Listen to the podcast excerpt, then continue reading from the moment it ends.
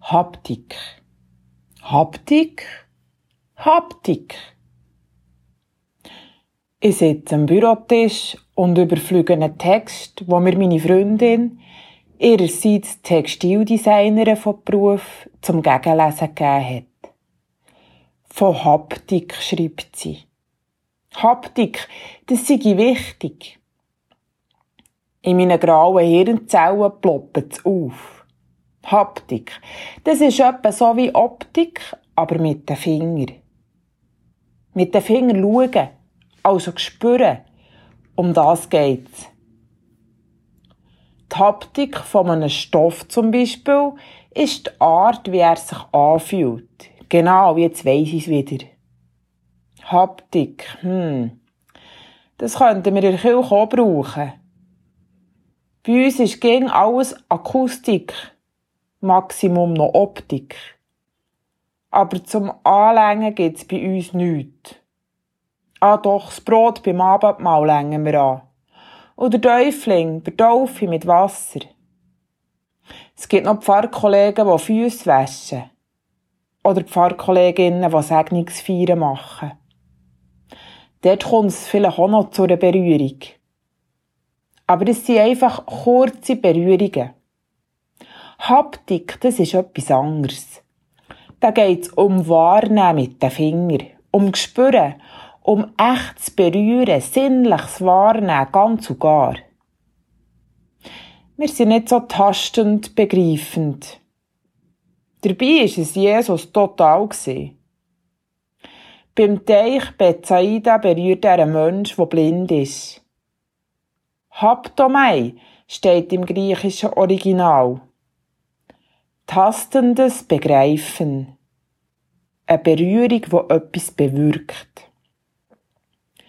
Die Berührung von Jesus bewirkt beim erblindeten Mensch etwas. Nach der ersten Berührung, übrigens tatsächlich mit Speichel, sieht er wieder ein verschwommen.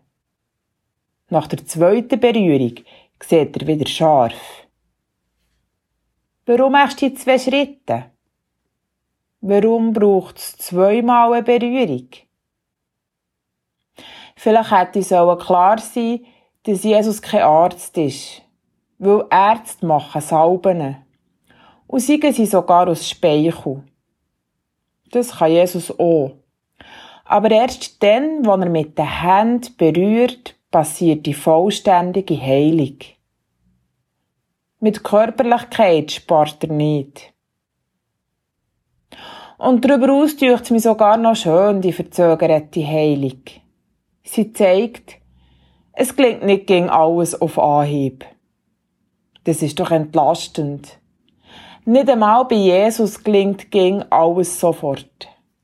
Ein bisschen Geduld braucht sogar er hier und da.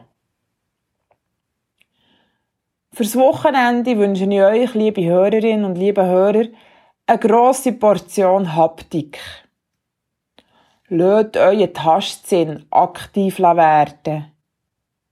Probiert eurer Umgebung einisch besonders nachzukommen und dabei auch besonders aufmerksam zu sein.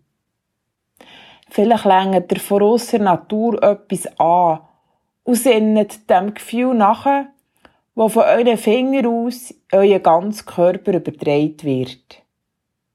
Werdet haptisch. Und wenn ihr irgendetwas habt, was euch nicht gerade beim ersten Mal glückt ist, so probiert es noch einmal. Nehmt den zweiten Anlauf. Unbeirrt, vertrauensvoll. Amen.